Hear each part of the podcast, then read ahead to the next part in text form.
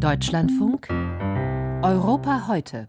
Der russische Angriff auf die Ukraine geht zwar zurück bis auf das Jahr 2014, in das unter anderem die Annexion der Krim fällt, aber der 24. Februar 2022, der markiert den Beginn des flächendeckenden Angriffs der Invasion. Und hier kommt auch dem nördlichen ukrainischen Nachbarn Belarus eine wichtige Rolle zu, denn von hier aus konnten russische Truppen unter anderem Richtung Kiew marschieren. Ein weiterer Beleg dafür also, wie eng Machthaber Alexander Lukaschenko an der Seite des russischen Präsidenten Wladimir Putin steht, der seinerseits wiederum ein großes Interesse daran hat, dass sein belarussisches Pendant unangetastet im Amt bleibt.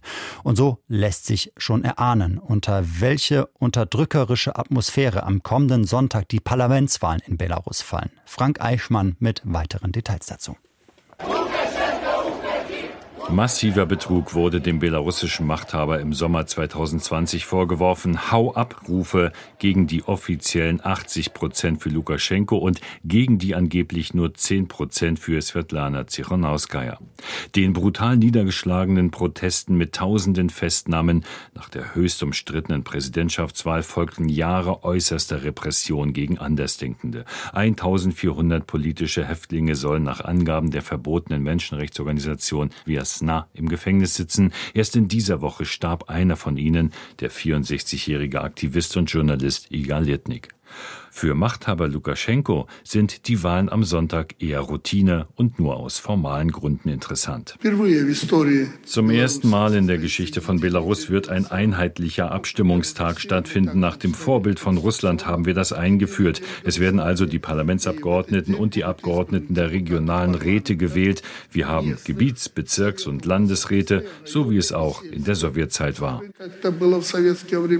Nimmt man das Prinzip freier, fairer Wahlen ernst, dann wird das in Sonntag in Belarus eine Veranstaltung, die man schnell wieder vergessen kann oder vergessen muss, sagt im Interview auch Svetlana Tsikhanouskaya, die heute im Exil lebt. Alle sogenannten Wahlen in Belarus sind nichts weiter als eine Farce, eine Imitation. Während sich das Land in einer tiefen politischen und humanitären Krise befindet und Menschen aufgrund ihrer Ansichten unterdrückt werden, da kann es keine freie und faire Wahl geben. Und egal, was die belarussischen Behörden an Wahlergebnissen veröffentlichen, wir fordern von der internationalen Gemeinschaft, sie nicht anzuerkennen.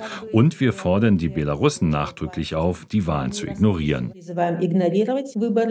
Eine Wahl, die begleitet wird von zusätzlichen Repressionen. In den Wochen vor der Abstimmung gab es Razzien, Festnahmen, Durchsuchungen im Fadenkreuz, Oppositionelle, die das Land nicht verlassen haben und deren Angehörige.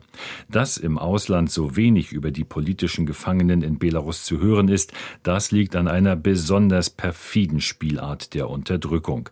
Der im Exil lebende Politologe Artyom Schreibmann erklärt sie. Wenn jemand außerhalb der Strafanstalt über einen politischen Gefangenen schreibt, so wird der Gefangene in eine Isolationszelle gesteckt. Nicht, weil er selbst etwas über seinen Anwalt mitgeteilt hätte, sondern nur, weil unabhängige Medien an ihn erinnert haben. Das zwingt die politischen Gefangenen darum zu bitten, dass über sie lieber nichts geschrieben wird, weil sonst Folterbedingungen für sie geschaffen werden.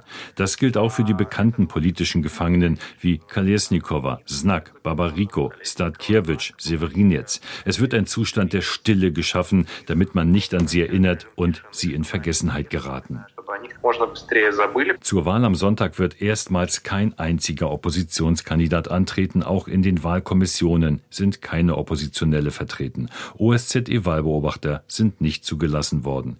Kann sich dennoch eine Proteststimmung wie nach der Wahl 2020 zusammenbrauen? Politologe Artyom Schreibmann.